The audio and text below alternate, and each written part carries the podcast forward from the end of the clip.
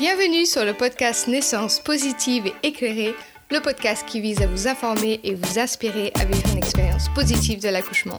Ici, on parle de vos choix, de la science, des outils pour surmonter l'intensité du travail, du déconditionnement et du compagnon de naissance, quel que soit votre projet et vos désirs.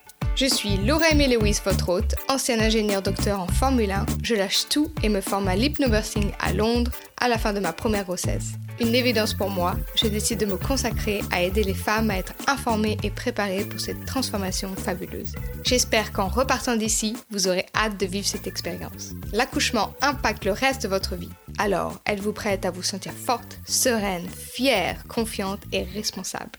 Si vous aimez ce podcast, je vous invite à le noter sur votre plateforme d'écoute favorite.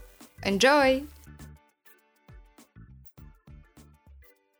Bonjour à toutes et à tous, aujourd'hui on se retrouve pour le neuvième épisode du calendrier de l'Avent 2022 pour préparer une naissance positive. Aujourd'hui on va parler de la date prévue d'accouchement. Souvent on a super hâte d'aller faire son échographie car on va enfin savoir quand est-ce que bébé va arriver. Et là, la date arrive et bébé n'est toujours pas là. Le stress. Le stress parce que vous êtes impatiente, mais aussi le stress parce qu'en fait, on vous bombarde un peu euh, de questions. Alors, il est où bébé? Alors, t'as accouché? Alors, t'as pas encore explosé Etc. Et là, on se dit, mais oh, il doit avoir quelque chose qui va pas. Pourquoi est-ce que euh, j'ai pas encore accouché? Ma date, c'était 1, 2, 3, une semaine, je ne sais rien. C'est passé et pourquoi mon bébé n'est toujours pas là? Alors, un conseil, le mieux, c'est de se dire, qu'en fait, c'est pas une date, mais c'est plutôt un mois prévu d'accouchement.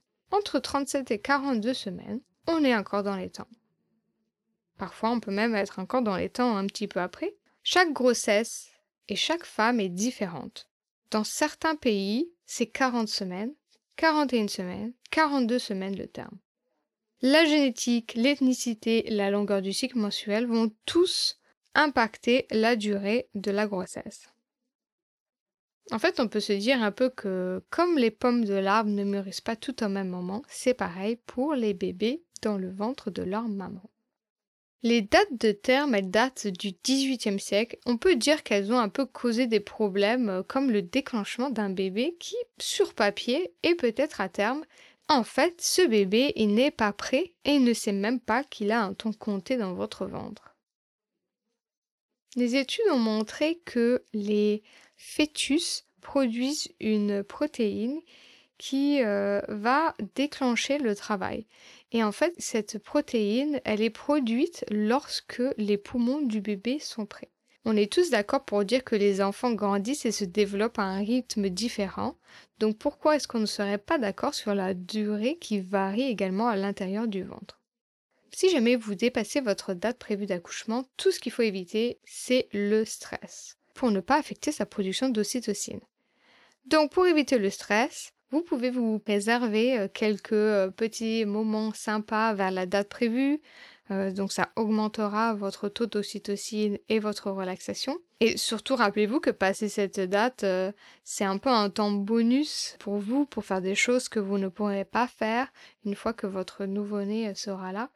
Donc appréciez ce temps euh, précieux, même si vous êtes impatiente de rencontrer votre bébé et que peut-être vous êtes fatigué, que vous en avez assez.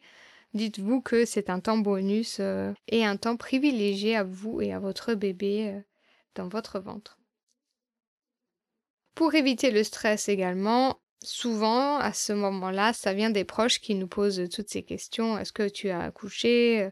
Comment ça se fait qu'il est encore là, veut pas sortir, etc.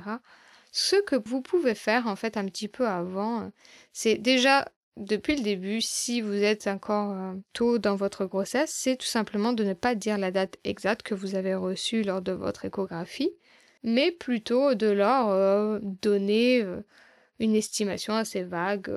Je me souviens, moi, de ma date, c'était le 27 février, et j'ai toujours dit fin février, début mars, sans jamais donner la date exacte. Si jamais vous l'avez déjà donné et qu'on vous embête un petit peu, vous pouvez toujours un petit peu mentir et en disant que vous avez fait une autre échographie et rajouter deux semaines à la date que vous aviez à la base. Certaines personnes se rappelleront même pas de votre date et d'autres accepteront simplement que vous avez une date qui a été déplacée. Je finirai avec quelques chiffres en vous disant que à peu près seulement 4% des bébés sont nés à la date prévue, à peu près 11% sont nés avant et 85% sont nés après. Donc il n'y a vraiment rien à craindre si vous dépassez votre date de terme, sachant que beaucoup de femmes euh, accouchent à 42 semaines ou plus sans problème, et que si jamais on vous propose un déclenchement pour cause de date de terme dépassée, en vous donnant comme raison qu'il y a deux fois plus de mortalité après 40 semaines, Sachez que oui, ça augmente euh, deux fois plus, mais ça passe d'un pourcentage très très faible à moins d'un pour cent euh, de mortalité. Donc on n'a vraiment pas de quoi avoir peur. Et à partir de 42 semaines, on a même vu une réduction de la mortalité des bébés. Maintenant, on a sûrement très peu de données vu le taux de déclenchement euh, dans le monde.